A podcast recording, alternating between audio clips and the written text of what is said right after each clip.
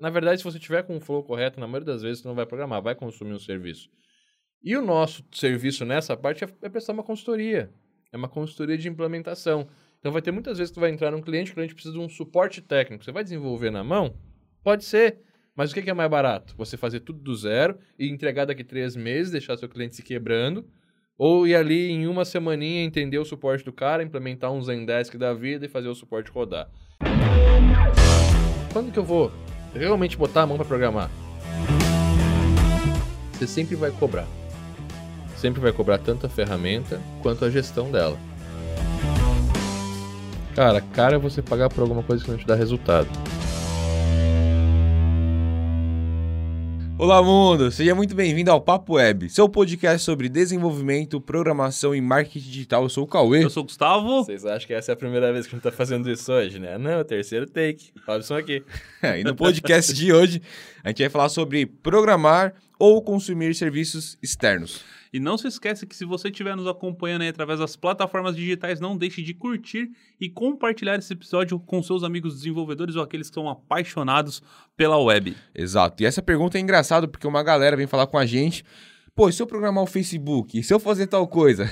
e a gente vai estar tá discutindo isso daí. É, e é legal falar é também melhor. que por mais que a gente seja desenvolvedores aqui na UP, a gente tem tanto tem serviços que nós mesmos desenvolvemos, como também temos serviços é, que nós consumimos. Então é importante a gente separar aqui algumas ações, até mesmo para a galera ter noção do que, que, tanto a gente desenvolve, o que tanto a gente terceiriza, o que, que a gente acaba consumindo. E como que funciona toda essa parte.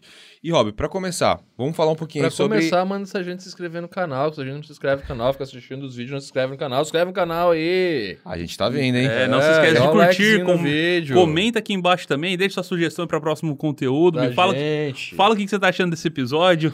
Vantagens e desvantagens. Vantagens e desvantagens de desenvolver ou programar. Primeiro ponto é assim, cara. Eu acho. A gente, como uma agência, a gente, como um desenvolvedor, a gente, como um prestador de serviço, a gente tem que saber que nem sempre a gente vai programar. Na verdade, se você tiver com o flow correto, na maioria das vezes você não vai programar, vai consumir um serviço. E o nosso serviço nessa parte é, é prestar uma consultoria. É uma consultoria de implementação. Então vai ter muitas vezes que tu vai entrar num cliente, o cliente precisa de um suporte técnico. Você vai desenvolver na mão? Pode ser. Mas o que é mais barato? Você fazer tudo do zero e entregar daqui três meses, deixar seu cliente se quebrando, ou ir ali em uma semaninha entender o suporte do cara, implementar um Zendesk da vida e fazer o suporte rodar. Então é basicamente isso. Eu acho que está muito ligado a isso. Já existe no mercado, é possível de implementar, se encaixa para o meu cliente, eu vou conseguir gerar valor mais rápido, com um custo menor, porque fazer na mão vai ser mais caro.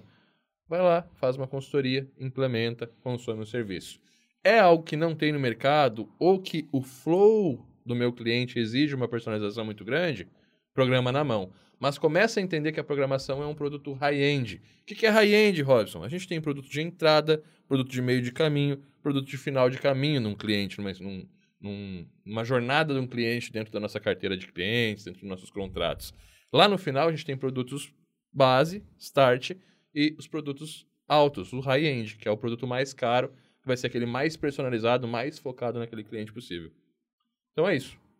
Vantagens e desvantagens? É essas.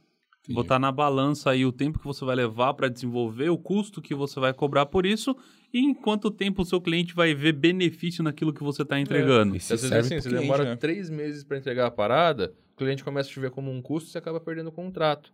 E quando você tem uma, uma ferramenta na mão ali para implementar, então se torna mais, mais mais barato para ele. E como está implementando uma ferramenta, tu não tem o custo de tempo de implementação, tu continua podendo ter ali a tua carteira aberta para alocar mais clientes, atender mais clientes, tu também acaba ganhando mais. Por mais que o budget seja melhor, menor, né? Pô, projeto de 15 pau, beleza, mas projeto de 15 pau que eu vou demorar 13, 3 meses, 4 meses para implementar, o meu lucro não vai ser 15 mil. E se eu pegar ali uma ferramenta que, eu, que o cliente vai pagar sei lá, 200, 300 reais por mês, vai pagar mais 200, 300 reais por mês na minha implementação, na minha gestão, às vezes esse budget, né, o lucro desse budget é maior para mim. Tempo, implementação, alocação de carteira, tem que botar tudo Pode isso Pode ser contra-intuitivo, mas às vezes esses 200 reais que você vai ganhar desse cliente para colocar a mão o menos possível, é mais do que você ganhar 15 mil reais num projeto, você vai ter que se dedicar seis meses de desenvolvimento, né? É, é essa conta que a gente tem que fazer. Porque se eu pegar um projeto desses, ai, Robson, mas 15 mil é muito mais do que 200 por mês. Claro que é. Mas se eu pegar um projeto a 15 mil, às vezes eu vou conseguir pegar só esse projeto. E pode ser que eu demore três meses, mas eu vou ficar três meses alocado naquele cara. E eu terminei o projeto, eu estou zero a zero. Se eu tiver 10 clientes aí a 500 reais por mês, onde eu tenho algumas ferramentas de consultoria implementadas, eu estou tirando 300 de lucro de cada um cliente, eu tenho 3 mil por mês. E aí, são 3, 6, 9 já de lucro. E eu terminei esse período, eu ainda continuo com os clientes na carteira, consumindo esse serviço. Então, em 10 meses, a gente tem 30 mil, né? Sei? 300. Ah, já até perdi as contas aqui, tanto número que você falou, mas realmente a, é a aí, recorrência 3... que você está fazendo, sem você precisar colocar a mão, você está ampliando os seus gastos exponencialmente. Sobra muito mais tempo para você pegar mais clientes, implementar, alocar, trabalhar a fidelização e a retenção para aumentar o FII, o ticket de cada cliente por mês. Então isso é bem legal de a gente ver. Coisa que a gente não consegue. Quando que eu vou realmente botar a mão para programar? Quando eu consigo pegar aquele software e começar a desenvolver com o meu cliente hoje, mas que eu sei que eu vou começar a colocar em mais clientes. E aí entender o meu cliente ideal, o grupo de clientes que eu estou atendendo vai me possibilitar isso. Por exemplo, puta, meu cliente ideal trabalha com imobiliária, com aluguel de máquinas, alguma coisa assim que eu posso adaptar esse sistema para todos eles. Às vezes é legal aí eu criar um sistema aqui que eu posso ir atendendo a mais clientes dentro do meu grupo e a ferramenta vai se otimizando, gerando cada vez mais resultado. Então não é só uma implementação, pensar no longo prazo, né? Sim. Tá, e nesse caso então da pensando nessa ferramenta que você vai desenvolver na mão e que você vai de fato programar, que é o que está no sangue, que é o que o desenvolvedor gosta de fazer. Você utilizaria a linguagem, pura linguagem ali na mão, desenvolvendo tudo na unha mesmo, ou utilizaria um framework? Ou os prós, e os, pro, os prós e contras de cada uma das partes?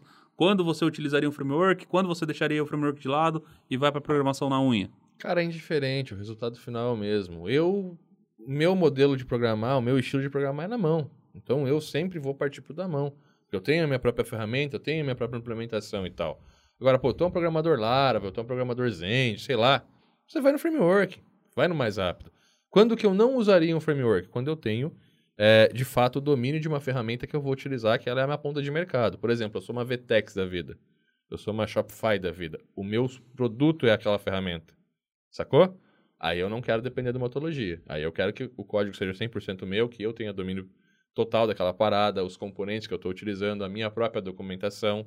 A implementação decorre é, de interpretar a regra de negócio, então não tem nada adaptado ali, tudo foi construído em cima da regra de negócio da, do, da minha aplicação, da minha solução que eu estou fornecendo, e não uma implementação mais rápida.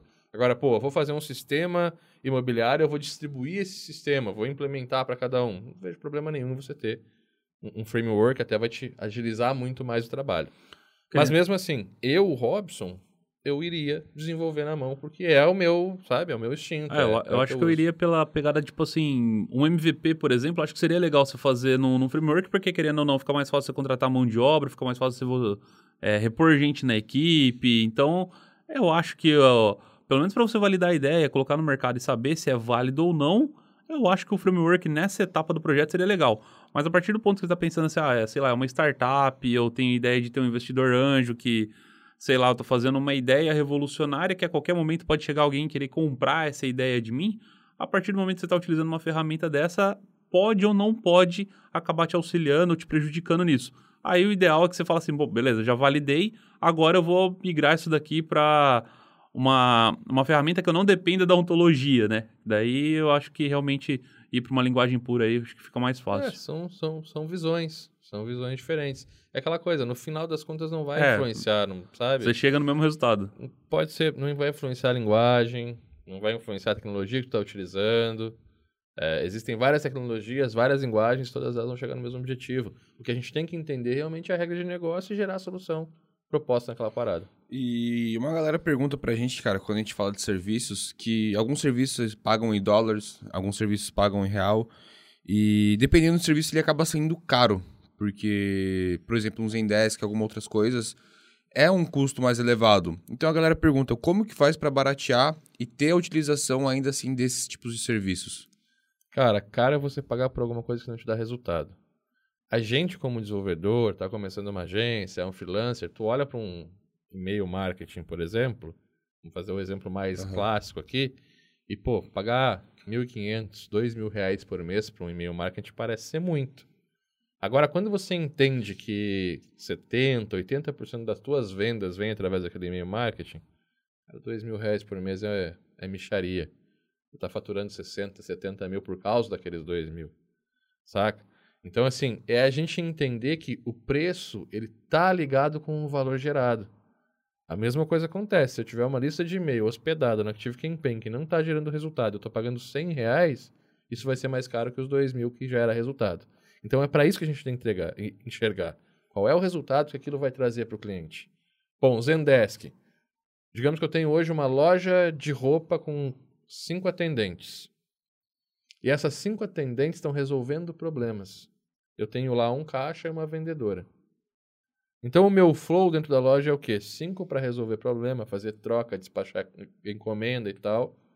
Porque tudo entra num fluxo desorganizado dentro da empresa. Tem uma para despachar, uma, uma caixa e uma vendedora para fazer novas vendas, para gerar novos valores, as outras para cumprir. Pagar incêndio. É, para pagar incêndio. Eu vou lá e implemento um Zendesk, eu crio uma linha certinha de entrada de pedidos online, onde uma pessoa vai fazer a organização e a outra vai despachar, e eu inverto esse quadro.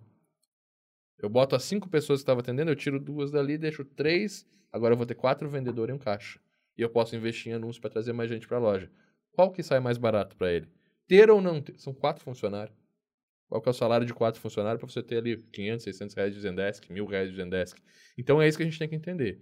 Ferramenta, quando é bem implementada, ela sempre vai ser barata, porque o valor que ela gera, o retorno, o ROI, o retorno do investimento, vai ser muito maior. Se eu implementar errado, vai gerar custo. Então quem tem que ter esse cuidado sou eu como um consultor.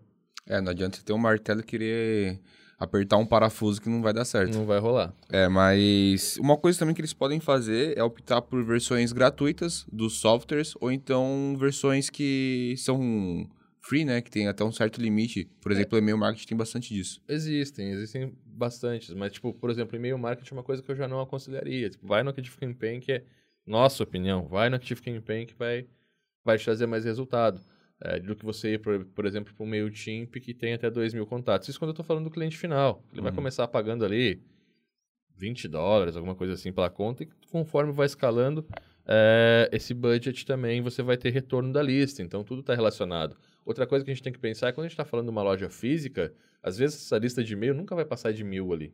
Dois, três mil, dependendo do negócio. E às vezes vai ser 20, 30 mil. Só que nessa conversão, porra, tem uma lista de 20 mil e-mail, eu mando uma promoção, cara. Quanto que eu vou vender? Se eu tiver uma lista de mil e-mail, quanto que eu vou vender? Esse tombo que eu tenho que entender. Então sempre vai valer a pena. Sempre você vai querer gastar mais. Eu quero gastar 20 mil reais por mês de meu marketing, se possível. Se tiver um é, retorno e, proporcional. E é aquela, né? Acho que é mal de desenvolvedor. Ele fala assim, poxa, o, o e-mail marketing tá me custando, sei lá, 2 mil reais por mês, que nem que no exemplo do hobby. Então eu vou desenvolver o meu e-mail marketing. Eu fiz isso. Só que ele não tem noção do tamanho da dor de cabeça dele, que é porque assim, não é simplesmente você montar um loop lá no seu PHP para disparar um e-mail. Tem muito mais questão disso daí. Tem as tags que você tem que fazer, as automações que você tem que fazer, monitorar se o cara abriu ou não abriu o e-mail, fazer um teste AB, monitorar o seu servidor para que o seu IP não caia numa blacklist, porque é caro pra cacete você tirar um IP da blacklist do servidor. Fora os licenciamentos que você tem que fazer para poder enviar o e-mail para todos os servidores. É, e-mail então, marketing é uma categoria diferente. É, então não é um, algo simples ser feito. Fala, ah, então o Zendesk é um sisteminha de ticket. Vou fazer um sisteminha de ticket. Cara, não é. Ele monitora e-mail. Você vai ter que ficar lidando com e-mail o dia inteiro. E-mail chega em spam. Cara, não é uma coisa simples. Benchmark, então compensa mais você pagar do que você botar a mão nisso. Benchmark, pesquisa com o cliente, avaliação de usuário, entender se o agente está indo bem ou não, pesquisa de satisfação. SLA. SLA, tem tudo isso no, no Zendesk. Então, assim, ó, se eu tiver uma equipe de quatro pessoas, Macro. eu não preciso perguntar para o meu cliente como que está indo. Eu vou lá para o meu funcionário como que está indo, ou para minha equipe. Eu abre vou lá e abro o benchmark do dashboard e vou entender qual que é o meu cliente qual que é a minha equipe que está atendendo melhor, quem está gerando mais vendas, eu consigo monitorar tudo. Então, assim, ó, você vai demorar pelo menos um ano para desenvolver alguma coisa, mais ou menos, se você for um ótimo programador. Seu, seu cliente tem um ano para ficar te esperando, cara? Não tem. Então, assim, bota o Zendesk. Ah, eu, eu, eu quero que a minha empresa seja uma empresa de suporte técnico, então eu vou fazer isso. Começa como um consultor, implementando o Zendesk, enquanto você está desenvolvendo no back-end a tua própria plataforma, é legal. Mas é o que eu falei, quando eu comecei com marketing, usar e-mail marketing ativamente no meu negócio, eu fui lá e desenvolvi. Fui lá, olhei, pô, peguei Active Campaign na época ainda tinha o freemium, abri ele, olhei o que tipo, tem automação, funciona assim, espera tantos dias, faz isso, faz aquilo, legal, é nós. Desenvolvi a parada e funcionou por dois ou três meses. Aí o IP caiu na blacklist, foi um inferno para tirar, tive que pagar taxa para poder trocar de IP, trocamos servidor e tal. E aí, o meu sistema de automação, quando eu comecei, dois meses depois, três meses depois, que foi quando começou a dar problema, o Active Campaign já era outra coisa. E aí a gente começa a entender que por trás do Active Campaign você tem 10, 20, 30 especialistas ali, vendo o que, que funciona melhor no e-mail marketing, como que funciona para melhorar a taxa de entrega, quais são os gatilhos melhores que vão fazer com que você entregue mais e-mail, criação de automação, tag, lista, opt-in, formas diferentes, sabe? Então tudo isso que eles vão implementando, cara, é uma equipe. Você contra... Quando você contrata uma ferramenta profissional, você está contratando uma equipe por trás daquela ferramenta especializada naquele negócio naquele market share em específico. Isso vai funcionar para suporte técnico. Zendesk tem uma equipe por trás que investe muito todos os meses para entender como fazer o melhor suporte. Quando eu contrato um host, vou contratar uma hospedagem, pô, eu vou contratar uma hospedagem ou eu vou alugar um servidor e vou eu monitorar? Quanto que custa você monitorar o servidor, manter online, fazer prevenção de ataque? Quando tiver um ataque, segurar o ataque para o servidor não cair. Se cair o servidor de um cliente seu, de um e-commerce, no lançamento de um produto, quanto que você vai pagar de processo por causa daquilo. Ou como é que você vai explicar para o seu cliente que você deu uma despesa para ele de 20, 30 mil. Então, quando eu contrato um servidor, eu não estou pensando na infraestrutura, eu estou pensando na equipe que vai gerenciar aquela infraestrutura para mim. E é muito mais barato eu terceirizar do que eu contratar. Né? Vou botar uma pessoa de salário mínimo para contratar. Não tem. Não tem um especialista em Linux por um salário mínimo para trabalhar para mim. Se eu estou contratando serviço externo, eu consigo mais ou menos o mesmo preço. Então, assim, ó, vale muito a pena. A gente tem que começar a colocar na balança isso, como o dinheiro que está sendo investido e o serviço está sendo entregue. E aí entender o que vale a pena de fato. E isso bate justamente no título do nosso podcast, que é quando você deve programar e quando você consome serviços. Você viu que só nesse breve resumo que o Robson fez aí, é, o leque de possibilidades que abre que nem tudo você como desenvolvedor, e porque você detém o conhecimento, você precisa sair programando e perdendo noites de sono e virando noites aí para programar todas as suas soluções. Cara, é... quando se trata desses serviços externos, quando que você cobra do seu cliente e quando que você assume esse valor de estar tá investindo nesse serviço? Você sempre vai cobrar. Sempre vai cobrar tanto a ferramenta quanto a gestão dela. Mas o que eu, eu gosto de fazer assim? Olha só, a gente vai implementar, é um consultor. Existem agências hoje que são só de consultoria e implementação, sabia? Não tem desenvolvimento, não tem programação, é só consultoria e implementação. Então eu vou lá, entendo o problema do cliente, faço a minha consultoria e determino, puta, ela precisa de um site, eu contrato alguém para fazer um site, ele precisa do Zendesk, eu boto, ele precisa do e-mail marketing, eu vou pegar o Active Campaign, e aí eu vou cobrar um FII mensal ali para poder gerenciar toda essa infraestrutura, todas essas ferramentas. Sacou? Então basicamente é isso. Qual que foi a tua pergunta mesmo? Eu entrei Quando que você, se você cobra o cliente ou se você assume esse valor que está investindo Isso, no é, serviço? É o que eu falei. Então, pô, quanto que é um host hoje? Eu vou pegar uma hospedagem. Quanto que é a hospedagem? Eu vou contratar ali e junto com isso vai ter backup feito pela equipe da hospedagem. Eu gosto de fazer isso. Backup, gestão do serviço para manter ele online e a segurança toda. Quando recebe um ataque e tal, eles têm que manter o serviço online e garantir meus dados. Dali para frente é comigo. Então, pô, criar uma conta de e-mail, gerenciar os arquivos, criar os bancos de dados, gerenciar tudo isso. Vai criar uma landing page, precisa de um subdomínio, vai fazer um apontamento de domínio, uma zona nova lá no, no, no cloud server, tal, para fazer o DNS funcionar. Toda essa parada, essa essa gestão que, que acontece, que não é da infra e sim da operação da coisa é minha. A operação e o comercial é meu. Sacou? Então, o que, que eu vou fazer? Pô, o, o servidor é 70 é reais, eu vou cobrar 300 por mês, 230 é a minha gestão, meu planinho de gestão ali que está incluso isso e isso. Ou vou botar gestão de host é 250. Então, se eu for fazer esse serviço, é 250 a mais e a ferramenta ele está pagando. E no contrato eu boto. Está sendo alugado servidor tal, sabe, da empresa tal. Caso precise ser escalado, isso vai ser feito através de um, de um de um complemento no contrato e tal. Então, tudo isso fica previsto. A mesma coisa para as ferramentas. Vamos fazer e-mail marketing? Vamos. Se eu contratar o Active Campaign, o Active Campaign vai disparar o e-mail, vai ter a ferramenta para criar automação, vai ter a ferramenta para você poder fazer o opt-in, tem todas as ferramentas para você fazer lead scoring, para você fazer é, follow-up. Então, hoje no Plus lá já tem follow-up, tem chat e tudo mais. Então, é bem completa. Mas quem que opera tudo isso? A operação é muito mais cara, velho. Organizar as listas, as tags, fazer as listas crescerem, trazer os leads, mandar os e-mails, formatar os disparos, agendar e fazer todas as automações. Então, se eu estou fa falando de, sei lá, 500 reais por mês de Active Campaign para o meu cliente pagar a ferramenta, eu vou cobrar 1.500 por mês. A minha gestão é mais cara. Saca? Então, tudo isso faz parte da consultoria, do teu FII mensal, daquilo que tu está gerando de resultado também. E tem muito mais valor, às vezes, que um site, porque uma lista de e-mail, cara, sabe? Quando você está construindo a audiência, você começa a mandar promoção, uma pizzaria, por exemplo. Sabe quanto que vale uma lista de 5, 6 e-mails de clientes organizados no Active Campaign para uma pizzaria, velho? Vale muito mais do que o site, de WhatsApp, às vezes vale mais que o iFood.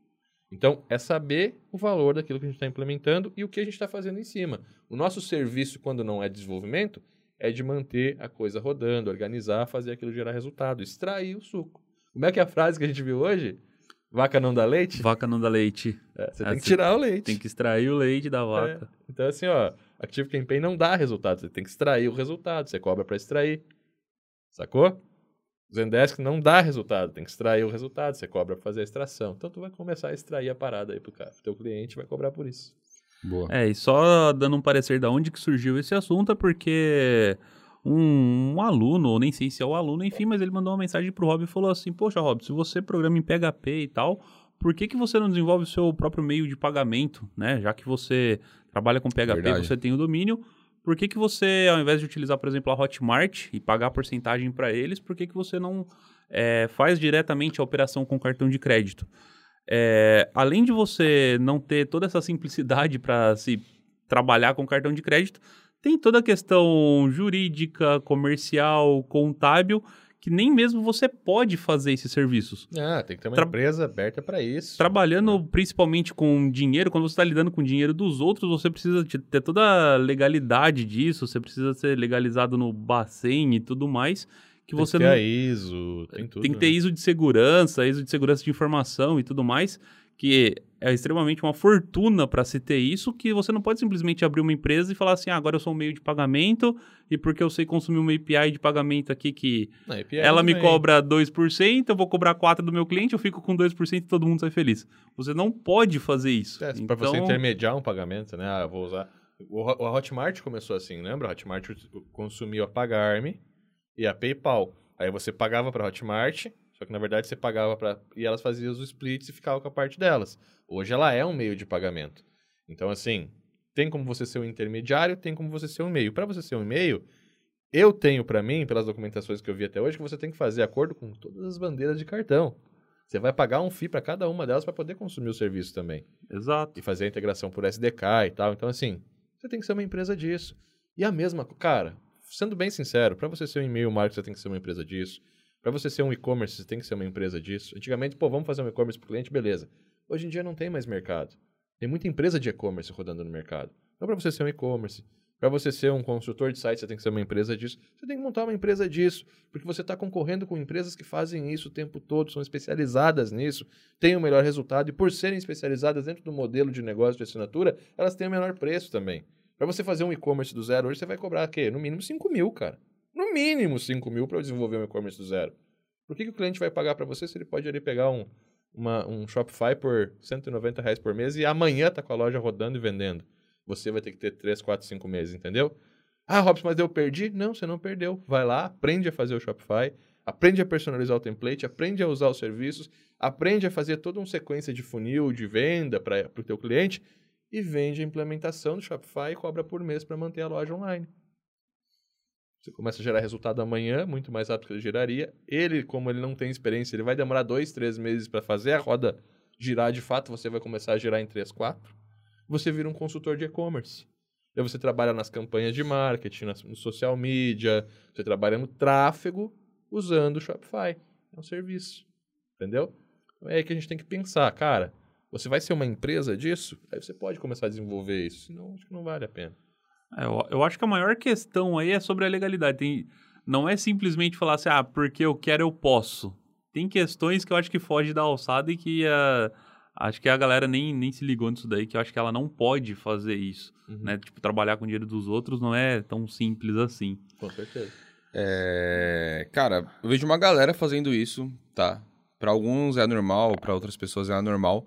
Mas, por exemplo, usar dois serviços de e-mail marketing, tá ligado? Usar mais de um serviço para fazer a mesma função. O que você tem a dizer sobre isso? É alta demanda às vezes, né? É tipo um backup. Você tem uma parada que é muito importante para aquele negócio e você fazer uma segunda via. A gente faz isso. A gente tem o Telegram, e-mail marketing, ManyChat, para fazer comunicação com o cliente, para fazer a nossa mensagem chegar neles.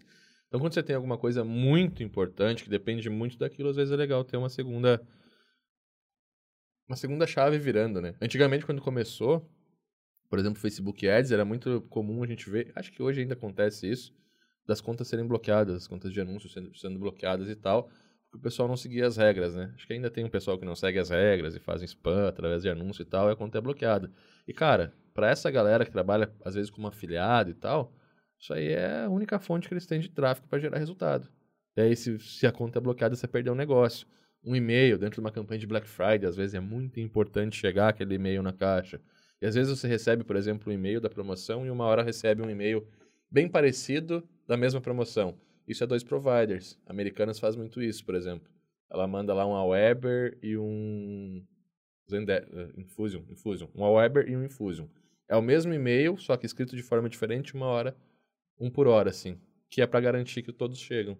Então é uma redundância de, né, se um cair no spam, de repente o outro cai na caixa de Ou até mesmo as ferramentas não utilizam, não tem as mesmas funcionalidades que nem a gente utiliza, por exemplo, a Hotmart para um meio de pagamento e a pagar-me para outro, porque é. um não tem a mesma funcionalidade. É, a implementação. A Hotmart, por exemplo, para venda de cursos para a gente é ótima, porque ela antecipa, a gente consegue receber o valor à vista, mesmo o aluno pagando em 12 vezes. A nossa taxa lá é muito boa por causa do nosso enquadramento como empresa lá dentro. Agora a gente subiu, inclusive, mas daqui a pouco a gente revela isso, foi da hora.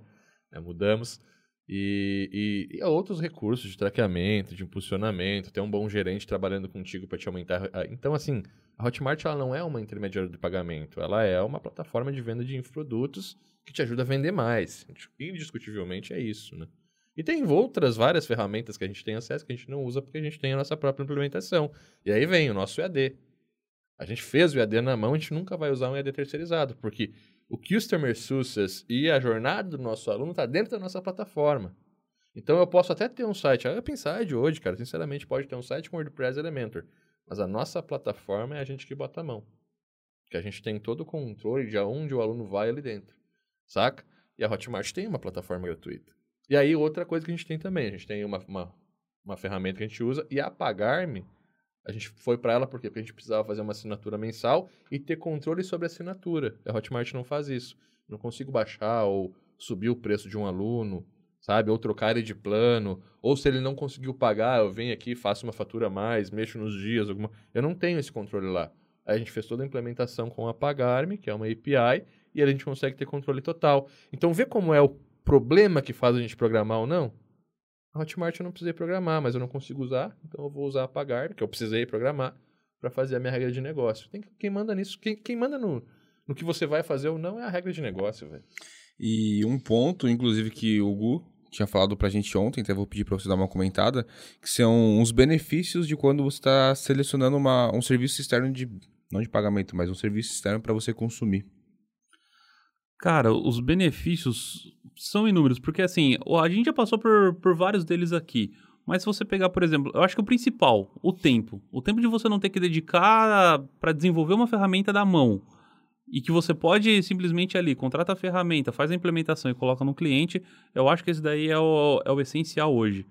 É, eu lembro que você tinha comentado comigo também que diversas plataformas e diversos serviços externos que você vai consumir, por exemplo, se você pega um cupom de desconto, você vai lá, ganha dois meses a mais. Se você ah, trabalha com serviço, você consegue ter afiliados. Sim, essa daí era, era uma questão que a gente estava discutindo assim. É, quando você trabalha, por exemplo, como uma agência, é normal, por exemplo, é, você, a, a, a, ferramenta te dá um cupom de desconto para que você possa dar para os seus clientes. Uhum. Ou então, até mesmo o período de testes dentro da ferramenta para que o seu cliente possa ter os primeiros resultados dele. Obviamente, você já falou, por exemplo, no caso do MailChimp, que dá o, a, aquele plano de testes ali para você, e o ideal é você ir para o Active Campaign, mas mesmo assim, o Active Campaign, se não me engano, dá acho que 30 dias de teste. Não, o Active Campaign você tem conta de agência. Você consegue uma, abrir uma conta como agência, aí você seta os planos para o teu cliente, tu ativa as contas do, do, dos seus clientes, e aí o valor vem para ti. Tu paga a conta do cliente e o valor depois vem para ti. Mas quando você cria conta, não tem conta. Tem 30 dias gratuitos, não tem quando você cria conta? Eu, acredito que, tem. acho que tem o Eu FII, acho que tem. mas Faz não é tantos vantagem. anos que a gente é, usa é, já. faz tantos anos, faz tempo que eu não tenho. Mas, cara, tipo, você consegue chegar a 30%, alguma coisa assim de diferença no valor do plano que ficaria para ti. Cobrando a mesma coisa que o site cobra, você fica com 30% ainda do plano, fora a gestão nessa conta aí. Uhum. Então o cliente faz o pagamento para ti, tu faz o pagamento na plataforma com uma conta de agência. Então, isso daí Que é legal. É uma, é uma dica também que dá, porque você acaba conseguindo baratear, às vezes, as ferramentas. Às vezes É. não para o seu cliente, mas você acaba conseguindo fazer uma, uma recorrência para você ou para É, sua Legal, empresa. é, né? na, Rapt Cloud, por exemplo, você tem como ser afiliado, Exatamente. você ganha 15% de todas as, as- as faturas do seu cliente. E tu nem se envolve com isso, né? Ele paga e você recebe 15% direto da Rapt. Então, quando a gente está começando a montar o, nossa, o nosso book, de a nossa caixinha Book de de fer- ferramentas, é. a gente vai pegar sempre ferramentas que nos possibilitam isso. Ganhar um pouquinho a mais ali para aumentar o fio, Pagar uma obviamente. taxa menor conforme vai passando o tempo, É, por exemplo. fazer Isso uma daí é justamente a, a, a última pergunta que a gente ia fazer pro Hobbs, que é quais são os, a- os serviços que ele É. recomenda? Que é justamente os serviços que a gente usa. Que a gente estava até discutindo. Pô, como é que a gente vai elencar quais são os serviços que, que você recomenda e tal? É que aqui, no caso, a gente vai tudo no teste, né? Então, o- principalmente o Hobbs, ele... Bom, não vou dizer a palavra desperdiça dinheiro, mas assim, contrata, testa, se não gostou, cancela. Se gostou, continua pagando. E o teste que a gente faz é aqui. Só que nem todo mundo tem essa disponibilidade. Mas as- os primeiros, os principais serviços que você usa e que você recomendaria. O que, você me fala? Hospedagem, Rapid Cloud, sempre. Serviço é top. Pela gestão, sabe? Tecnologia, gestão empregada ali é muito legal. Então, para hospedagem. É... E-mail marketing Active Campaign. E-mail marketing, cara, a gente já testou todos. É Inclusive caramba. ferramentas mais caras que A o gente já Active testou o Campaign. Infusion. Não precisa mais, cara. A gente, a gente usou o Infusion por 6, 7 meses e não é tão legal. Tá? E o Infusion é considerado a top do mundo aí. É... Suporte Zendesk. Zendesk é irado. É. Que também é Chat- caro pra pa- cacete. Caro, mas é muito bom. Chat, agora tem chat. Chat vai direto pro ticket. Você consegue monitorar as redes sociais. Você vai lá e conecta com a página do Facebook e tal. O cara manda uma pergunta lá, vai pro Zendesk, vira um ticket, você responde no Zendesk. O Zendesk manda por pelo Messenger de volta pro. Então, você consegue automatizar o atendimento das redes sociais conectadas e tudo mais. Então, isso é muito legal. Só isso já tem um valor imenso pro teu cliente, né? Poder gerenciar as redes sociais dentro da equipe de atendimento, cara, é outro nível, né, velho? É, que mais? Hotmart. Hotmart, se você for trabalhar com infoprodutos, cara, Pagarme, para meio de pagamento, velho, para cartão de crédito, boleto, a taxa é menor, é uma API muito API fácil de utilizar. Você tem controle sobre tudo, você tem o card hash para fazer o NPay depois, NPay per click, né? Click, click for Pay one click. on click for pay. É, Opa, sei um lá, clique uma- para pagar. Você consegue fazer um isso clique. depois com o seu serviço e tal. Né? Até para fazer a tua carteira de clientes, às vezes, vai lá e faz uma APIzinha integrada para poder fazer a cobrança do teu cliente mensal. Você consegue fazer isso com a Pagarme muito legal. É legal também que sai no teu nome a fatura, então ela é uma intermediação bem mais próxima com o cliente. Outros serviços que a gente consome. Cara, aqui a gente utiliza. vários. A gente utiliza, por exemplo. Para fazer estratégia Exato. de venda. A É, gente utiliza bastante Mindmaster. Mindmaster, que eu ia falar também. Mindmaster. Agora a gente também, eu tô testando também o Xmind na máquina, que é bem Tinha o legal. Trello. O Trello, que Mas é o Trello é gratuito. Mas é, uma É. ferramenta, puta ferramenta também, velho. Trello. Não é porque é gratuito. Trello, Google Docs. né? Telegram. A gente O Google Docs, nossa. Nossa, o Google Docs a gente usa direto. Planilha do Google, Google Docs, para fazer. Tudo as cópias que a gente faz de, de, de, de empresa é Drive. O Google Drive tá tudo as, as capas e tal, não sei o que lá. Então são serviços que a gente usa que às vezes fazem muito sentido. E a maioria deles você nunca vai ter que tirar dinheiro do bolso para usar. Você tem que entender que isso tá te. Sabe? Qual que é o ROI dessas ferramentas? É aquela. É caro as ferramentas pra você por mês? É caro. Mas e sem elas? Sem Você ela, tava não na vai, roça. Você não vai conseguir fazer, você não vai conseguir fazer o flow rodar e tal. Agora a gente está testando, por exemplo, eu estou testando o Xmind para ver se a gente substitui o Mastermind. O... Não sei se a gente vai conseguir. Mindmaster. Mastermind. E me... Mindmaster. Mindmaster. Mas acho que não vamos conseguir, porque eu já vi que não é tão fácil assim a gente mudar o flow. Nosso fluxo hoje já está integrado, a gente tem o mesmo acesso e tal. O Xmind já é uma parada que fica na minha máquina. Só que para viajar o Xmind é melhor, porque você consegue trabalhar no. Sabe? A dor foi ali. Foi pô, ficar tantos, tantas horas no aeroporto. e eu preciso escrever o curso. Tava escrevendo agência de valor. E aí, não dá pra acessar a internet. Pô, o Wi-Fi do aeroporto é bom, hein? É, Eu uma- subi o vídeo Não, no... no aeroporto. e ele Ah, subiu. subiu. Não, não é por nada não, Não, mas, é no bom. avião. eu Não, queria- no avião não queria- rola. Pô, eu ia ficar quatro horas no avião. Quatro horas eu escrevo várias aulas, né, velho? Aí eu baixei o Xmind esse, baixei o mapa mental do, do MindMaster, importei no Xmind e vim no avião escrevendo. Metade do curso eu escrevi no avião. Então, da, da, da organização das aulas e conteúdos e tal. E Aham. aí eu tô sempre botando novas coisas ali, perguntas que a galera manda na caixinha. Cara, todo mundo, pá, vai ter tal coisa? Cara, isso é massa. Eu vou lá e boto no mapa. Cara, Então, é isso. É da necessidade que você vai ter, ter, tá tendo e o retorno. me- Tenta medir qual que é o retorno do investimento do Xmind. Agora, depois do lançamento da agência. Não dá pra medir. Me veio uma pergunta agora na cabeça, cara. Na verdade, essa aqui era a última pergunta que a gente ia finalizar, mas me veio outra. Dentro da agência de valor, você vai mostrar como funciona tudo isso? Consumo de serviço? Tudo, cara. A gente vai fazer sempre pra gente utilizando ferramentas gratuitas, mas eu vou sempre dar as dicas das ferramentas pagas, né? Pra você poder, pô, vamos fazer a gestão da nossa, vamos montar a nossa agência. Quais as ferramentas que a gente vai usar? A gente vai usar a planilha do Google, o Google Docs, a gente vai usar o Google Drive, é, Trello para montar tudo. Mas você também pode utilizar, por exemplo, um Operandi, um Asana. Asana, que tem todo esse flow numa ferramenta só e você tem controle sobre equipe, sobre fluxo e tudo mais. É para usar agora? Não.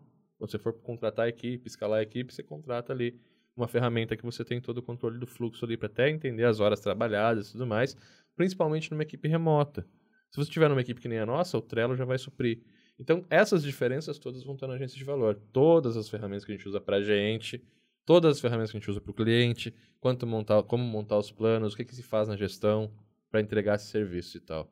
É importante saber disso, cara. A gente quebrou muito a cabeça, a gente botou muito dinheiro fora, errando Sim, principalmente cara, sim. nisso. E hoje a gente não erra mais. Então, quando a gente tem esse know-how, cara, tem várias coisas ali dentro da agência que só aquilo já, varia, vale- já vale o curso, tá ligado?